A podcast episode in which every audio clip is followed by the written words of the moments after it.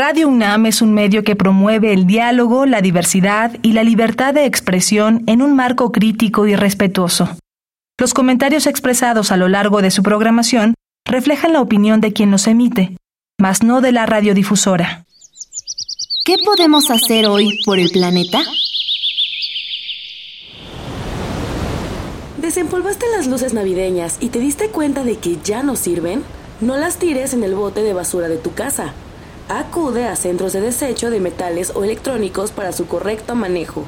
Viste tu casa de Navidad sin dañar al planeta. Habitare Hola, ¿qué tal? Bienvenidas y bienvenidos a una nueva transmisión de Habitare, Agenda Ambiental Inaplazable. Me da mucho gusto saludarles, soy Mariana Vega y me encuentro muy, muy emocionada por el programa de hoy y como siempre con el gusto de acompañar a la doctora Clementina Equiwa. ¿Tú cómo estás hoy, Clementina? Muy bien, Mariana. Pues como dices, con mucho entusiasmo porque... Eh, pues hemos hablado en muchas ocasiones que el cambio climático aquí, que el cambio climático allá, pero a veces es como que difícil entender cómo se observan esas condiciones nuevas en, nuestro planeta.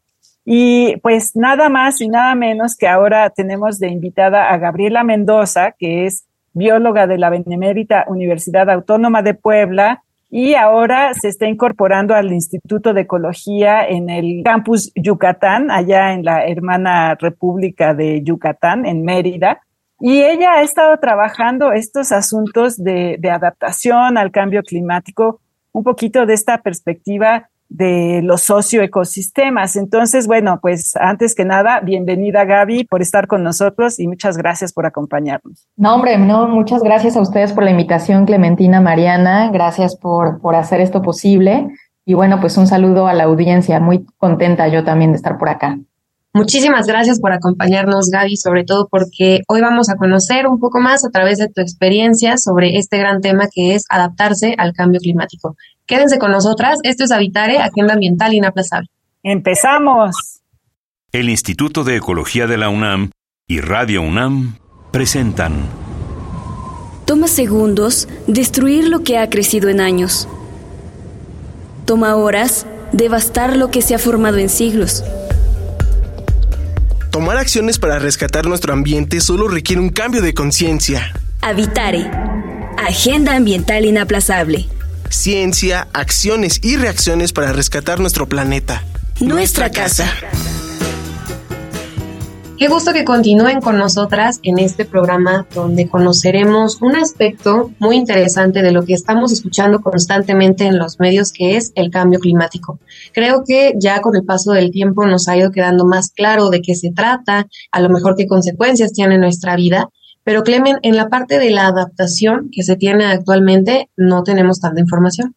Exacto, y bueno, es, eso es ciencia en construcción, porque pues nos estamos adaptando a las nuevas condiciones climáticas. Entonces, tenemos que entender qué es lo que está sucediendo. Entonces, una de las primeras eh, cosas que tienen que suceder es identificar qué es lo que está pasando. Entonces, Gaby, que está trabajando, como les digo, en, la región de la península de Yucatán, pues eh, ha observado algunas cosas, ¿no? Entonces, cuéntanos un poquito, eh, Gaby, cómo se está viendo lo que sucede en las costas, que son consecuencia claramente del cambio climático. Bueno, pues sí, eh, miren, hay varias cosas en realidad que están impactando eh, el sistema costero. Y bueno, para empezar, ¿qué es el sistema costero? ¿No? Sabemos que es esta estrecha franja que está entre los océanos y la parte continental. Entonces es una franja muy eh, vulnerable, muy pequeña, que tiene una gran cantidad de ecosistemas que prestan diferentes contribuciones eh, que, generan beneficio a las personas o también llamadas servicios ambientales. Y entonces el cambio climático justamente pues afecta a estos ecosistemas costeros muy diversos y pues estos son los primeros que reciben los impactos eh, provenientes del océano, ¿no? Como por ejemplo incremento nivel del mar, Em, y dependiendo del estado de conservación de estos ecosistemas costeros, podemos tener fuertes impactos que mm, perjudican ¿no? la seguridad humana de, de, muchas ciudades costeras o puertos, incluso algunos eh, pueblitos costeros que también se ven muy impactados por incremento de nivel del mar, por ejemplo, y que genera, por supuesto, inundaciones, genera también erosión de manera importante, y esta erosión está generando eh, un fenómeno ya muy bien identificado que está descrito como estrechamiento costero. Entonces, ¿qué es este estrechamiento costero?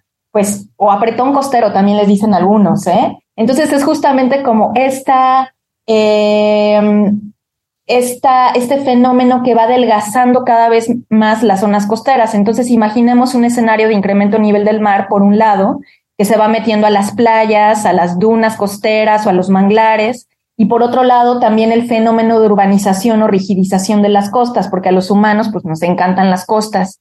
Entonces, imagínense cuando nosotros vamos a algún eh, centro turístico, generalmente lo que buscamos es un hotel que esté cerquita del mar, ¿no? Para eh, poder ir a pie a la playa, poder meternos a bañar al mar y disfrutar de este ambiente o incluso eh, abrir la ventana de nuestra habitación y tener vista al mar, ¿no? Entonces, esta, ahora sí que este gusto que los seres humanos tenemos por estos ecosistemas y estos paisajes costeros ha generado que las casas se instalen cada vez más cerca del mar o los hoteles, ¿no? Se instalen cada vez más cerca del mar. Entonces viene una presión antropogénica desde el interior del continente apretando la zona costera, ¿no? Por este, por este segundo frente y además el incremento a nivel del mar o efectos fenómenos meteorológicos extremos, ¿no? Como pueden ser huracanes o simples tormentas que forman parte del dinamismo de la zona costera y ahorita, por ejemplo, estamos en temporada de nortes, entonces es bastante natural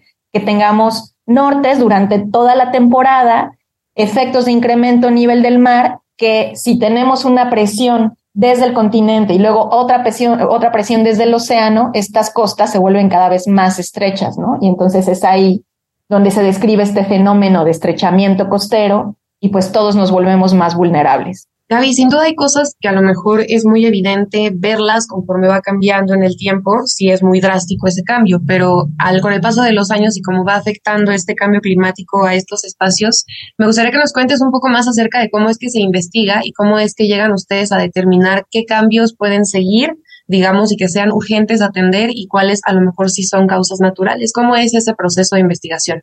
Sí, es, esto que comentas es, es muy importante porque para empezar pues tenemos que diferenciar cuáles son los fenómenos naturales que ocurren por variabilidad climática eh, en periodos largos de tiempo, ¿no? Y entonces sabemos que la variabilidad climática es natural y hay veces que podemos tener huracanes, ¿no? Y que son procesos estocásticos, es decir, no podemos adelantarnos y decir, eh, si un año vamos a tener huracanes u otro año no vamos a tener. O sea, sí podemos más o menos conocer cuáles son las tendencias, ¿no? Y sabemos que hay años niña y años niño, ¿no? Entonces, esas tendencias las podemos conocer, pero no, no tenemos una maneras mágicas, ¿no? De, de, de poder conocer si vamos a tener un año con muchos huracanes o con pocos huracanes, ¿no? Básicamente ya cuando estamos muy cerca en el tiempo de tener un huracán, entonces sí lo podemos, eh, lo podemos notar, y ¿no? Y entonces comienzan estas alertas eh, para poder prepararnos en el evento. Ahora, una de las cosas que yo creo que es muy importante, además de identificar este tipo de fenómenos, es por otro lado ver nosotros qué estamos haciendo como humanos en la zona costera, ¿no? Porque muchas veces la actividad humana es la que a veces rebasa estos fenómenos naturales. Entonces, si tenemos una mala combinación donde por un lado sabemos ¿no? que de manera más frecuente están ocurriendo fenómenos eh, eh, eh, meteorológicos extremos y por otro lado seguimos construyendo o queriendo rigidizar la costa, que es un sistema altamente dinámico y así lo tendríamos que aceptar, entonces ahí está como la mala combinación entre estos dos factores, ¿no? Entonces, eh, la manera de, medir, pues es a través de monitoreos. Nosotros aquí en Yucatán, por ejemplo, realizamos monitoreos cada temporada, ¿no? Entonces intentamos de manera muy em, repetitiva, ¿no? Y sistemática estar saliendo en cada temporada, que serían cuatro veces al año aproximadamente, y así empezamos a detectar cuáles son las diferencias en los ecosistemas costeros. Básicamente nosotros trabajamos con la vegetación de sistemas de dunas costeras y vamos analizando cómo esta vegetación puede ser tolerante a diferentes factores que van cambiando dependiendo de presiones de cambio climático. Por ejemplo, eh, en el laboratorio ponemos o sometemos a las especies y a sus semillas a diferentes concentraciones de, eh, agua salina para determinar cuánto las especies costeras son capaces de tolerar. Eso por un lado. O por otro lado, em, a, través de cámaras de germinación, podemos jugar con las temperaturas para saber cómo germinan mejor ¿no? estas semillas, si con temperaturas altas, con temperaturas promedio, temperaturas bajas. Y así vamos conociendo en laboratorio de manera cuantitativa cuáles son las tolerancias climáticas y los intervalos máximos y mínimos que puede tener una especie de planta para poder germinar y poder sobrevivir. Esa es la manera en la que nosotros eh, hacemos esta cuantificación en laboratorio. Y en campo también vamos monitoreando a lo largo del tiempo qué tipo de vegetación encontramos, por ejemplo, en temporada de secas y cómo esta dinámica natural del ecosistema va cambiando si ciertas especies solo crecen en secas, qué otras especies pueden crecer en lluvias y luego qué pasa cuando estamos en nortes, ¿no? Entonces, eh, cuando hacemos este análisis de presencias de especies, de abundancias, podemos conocer de manera cuantitativa el dinamismo de las costas y cómo el incremento a nivel del mar o cambios en la temperatura pueden estar afectando estos ecosistemas. Me parece muy interesante. Y eh, bueno, considerando que tú eres eh, una joven investigadora en el instituto, ¿qué oportunidades identificas para desarrollar este trabajo en la región en la que estás? Eh, particularmente considerando que parte de, tus intereses, entiendo, tienen que ver con la sostenibilidad, ¿no? ¿Cómo, cómo los vas a ir enfocando con el paso del tiempo? Muchas gracias por esa pregunta, Clementina, porque la verdad es que sí lo veo como una gran oportunidad.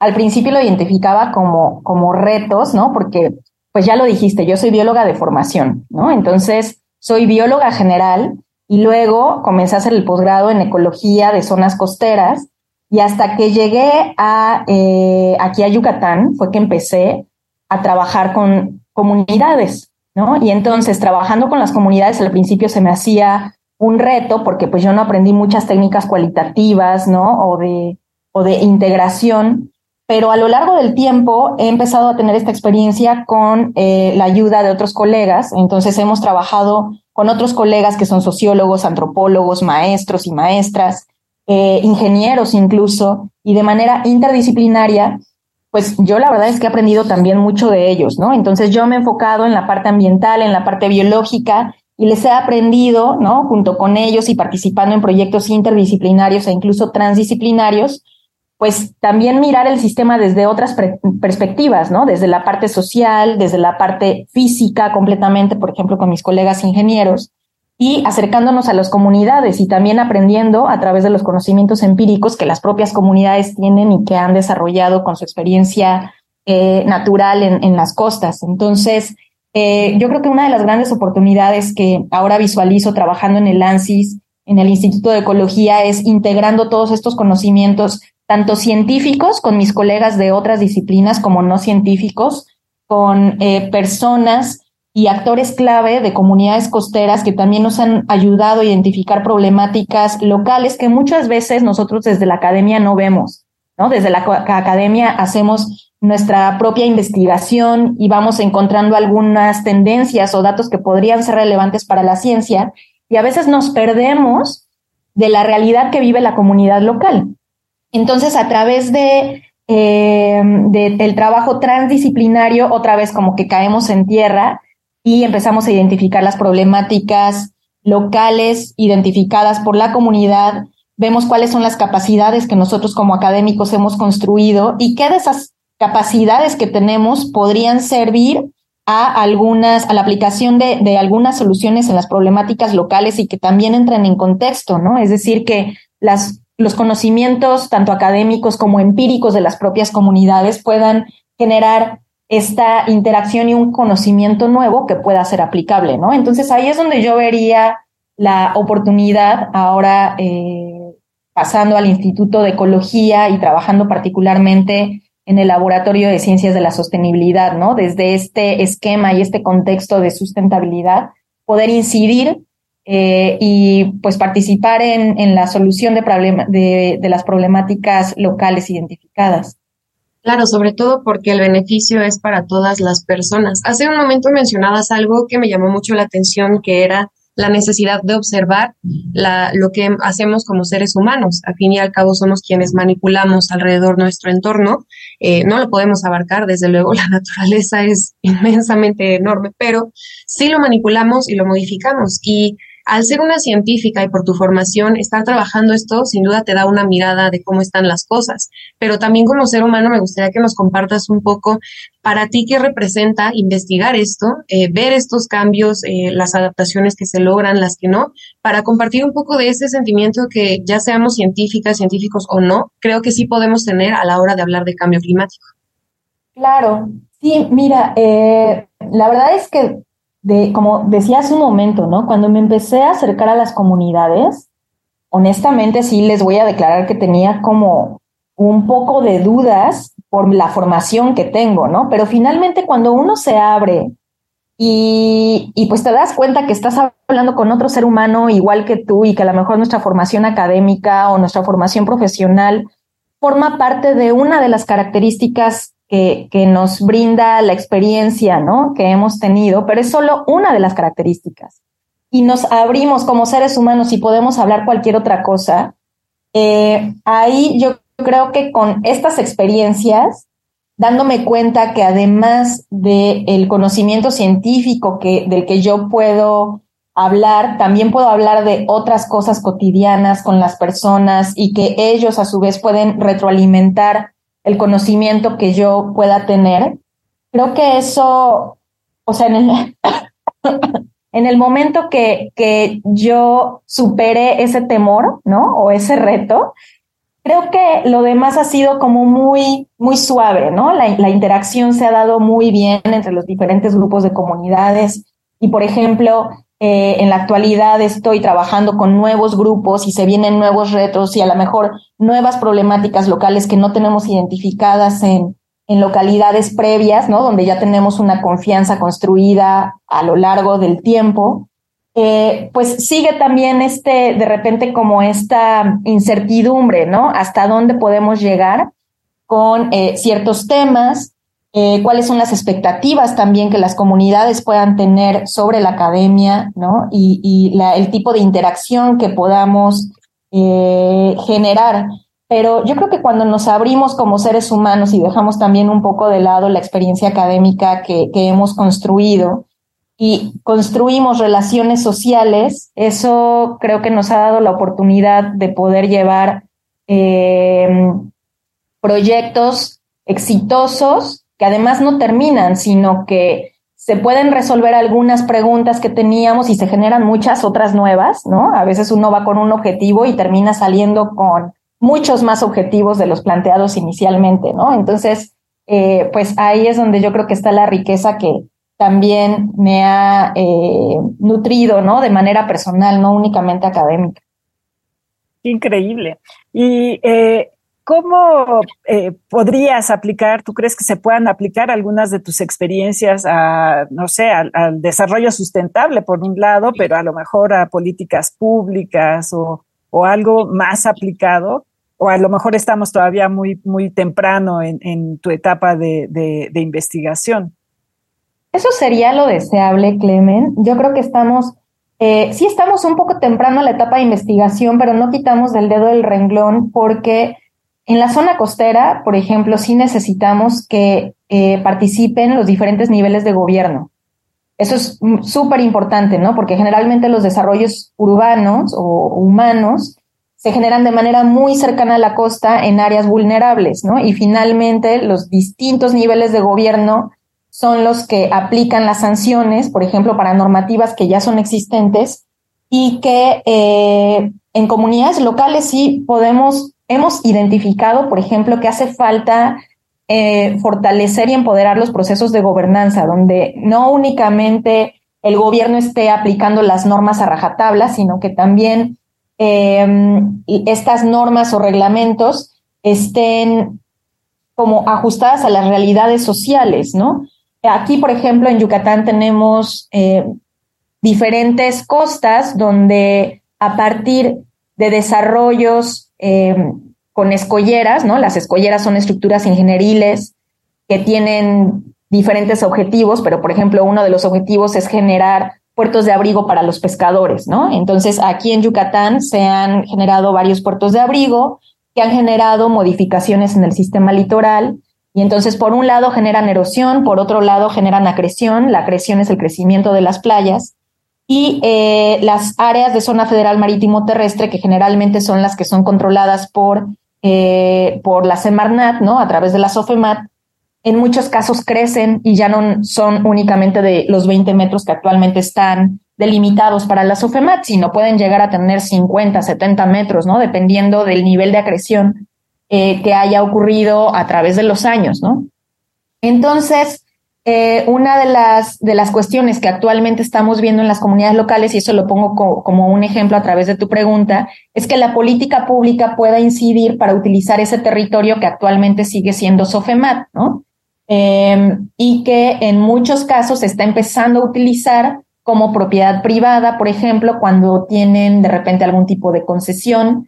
Eh, entonces, ahí es donde yo creería que también tenemos una oportunidad para empezar a incidir eh, con políticas públicas, por supuesto con la participación de los diferentes niveles de gobierno, tanto a nivel local, municipal, estatal y federal, que pudieran participar para ajustar eh, algunas de estas normativas que ya tenemos como muy marcadas eh, en el país, pero que no todas las costas son iguales, ¿no? Como les decía, o sea, en este ejemplo muy puntual de las áreas ganadas al mar, pues entonces también se toman decisiones diferentes que en las áreas donde se pierde terreno, ¿no? A través de la erosión. Entonces, bueno, yo ahí sí desearía, y ojalá que en algún momento lo logremos, integrarnos con las autoridades de diferentes niveles para que podamos tener algún tipo de incidencia en políticas públicas. Es que finalmente creo que sería la ecuación completa, ¿no? Pues si ya se tiene todo este conocimiento, si se está investigando, si se están haciendo estos monitoreos, creo que lo lógico sería que quienes tienen esta toma de decisiones, lo hemos mencionado constantemente aquí en Habitare, pues ya escucharan este trabajo. Nadie les está pidiendo que vayan a campo estas personas, ¿no? Solamente que se trabaje en conjunto. Y justo esa es la pregunta que quiero hacerte, eh, Gabriela, porque hablabas de este equipo de trabajo también transdisciplinario, ¿no? Y de la necesidad de estas diversas miradas. Eh, para ir cerrando con esto, me gustaría que nos cuentes cuál ha sido el principal reto o a lo mejor también cambiándolo a cuál es la mayor esperanza que tienen de estar llevando a cabo este trabajo en equipo. Gracias por tu pregunta, Mariana. Em, pues me parece que, la mejor manera de poder redondear esta conversación eh, es justo em, como con esta mira, ¿no? Hacia qué es lo que desearíamos que pasara en el futuro y que en la actualidad estamos construyendo, ¿no? Les puedo platicar un poquito la experiencia que hemos tenido y, por ejemplo, yo vengo justo llegando de campo en donde estamos realizando talleres participativos y en estos talleres participativos está invitada, por supuesto, la comunidad académica, ¿no? De, de las zonas, este, también diferentes niveles escolares, ¿no? Entonces, de repente pues, tenemos visitantes que son eh, estudiantes, ¿no? De, de niveles superiores y están ahí presentes en los talleres. También tenemos a la comunidad local, ¿no? Que puede ser desde prestadores de servicios turísticos, por ejemplo, comerciantes o simplemente eh, personas que tienen el interés de hacer un uso sustentable en estos ecosistemas, eh, que son amas de casas, eh, pescadores, algunos de ellos, y también invitamos a los niveles de gobierno. Entonces, a veces va el comisario municipal, por ejemplo. Eso también genera como estas interacciones, ¿no? Para que entre eh, población, gobierno y academia, ¿no? Podamos generar como una sinergia que nos permita mantener nuestros ecosistemas de la mejor manera, eh, la biodiversidad, aprovechar sus servicios ambientales y particularmente para este caso, eh, cuando tenemos una biodiversidad en buen estado de conservación eh, y servicios ambientales o contribuciones de la naturaleza a las personas funcionando, pues mejoramos el bienestar humano, ¿no? Entonces, esa sería el, la carta Santa Claus, ¿no? Un poco acerca de la esperanza que comenta. Pues sí, efectivamente, es, eh, son, eh, eh, es como decíamos en un principio, Mariana, esta observación, y ahora creo que voy a incorporar la, conversación, ¿no? Para, para entender un fenómeno, entender un problema ambiental de, los ecosistemas y, del clima y de toda esta relación compleja en la que pues estamos inmersos como seres humanos. Y entonces, bueno, conversar, entender, eh, discutir, buscar soluciones juntos, entender los problemas que, que, estamos enfrentando, porque los, em, los problemas no se enfrentan aisladamente, se enfrentan en conjunto. Entonces, bueno, es, ese es el gran reto y bueno, de alguna manera eh, sistematizarlo eso desde la perspectiva científica para tener, como decía mi mamá, todos los pelos eh, de la burra en la mano y entonces poder ir dándose soluciones. No sé cómo lo ves, Mariana. Así es, ¿no? Sin duda es muy interesante. Nos deja varias reflexiones para, yo creo que varias conversaciones más. Esta charla sobre adaptarse al cambio climático. Lamentablemente se nos termina el tiempo de este Habitare, pero Gabriela Mendoza, ha sido todo un gusto que nos hayas acompañado en este programa Felicidades también a ti y a todo el equipo de trabajo por lo que realizan y pues te esperamos en un próximo Habitare. Muchísimas gracias Mariana y Clementina. Para mí también ha sido un gusto hablar un poquito, ¿no? Un poquito de, las cosas que hacemos por aquí y bueno, pues yo muy feliz de poder participar en, en siguientes programas. Aquí estoy siempre dispuesta y con gusto para participar. Muchísimas gracias, claro que sí, te esperamos. Y bueno, si ustedes se quedaron con alguna duda o nos quieren comentar algo acerca de este programa, ¿por dónde nos pueden escribir, Clemente? Estamos en Facebook en Instituto de Ecología UNAM, todo junto, en Twitter, arroba y Ecología UNAM, y en Instagram, Instituto-Ecología UNAM. Y queremos agradecerle al Instituto de Ecología de la UNAM y a Radio UNAM en la asistencia y voz de las cápsulas a Lisbeth Mancilla, información de Italia Tamés, Operación técnica y producción de Paco Ángeles y en las voces les acompañamos Mariana Vega y Clementina Kiwa. Les escuchamos en el siguiente Habitare, Agenda Ambiental Inaplazable. Hasta la próxima. ¿Qué estás haciendo hoy por el planeta?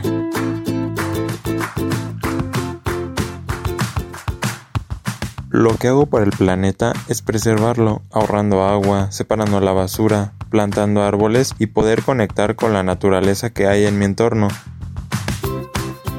Visita ecología.unam.mx para obtener más información sobre el tema de hoy. Y si quieres escuchar todas nuestras emisiones, entra a radiopodcast.unam.mx. Radio UNAM y el Instituto de Ecología de la UNAM presentaron Habitare, Agenda Ambiental Inaplazable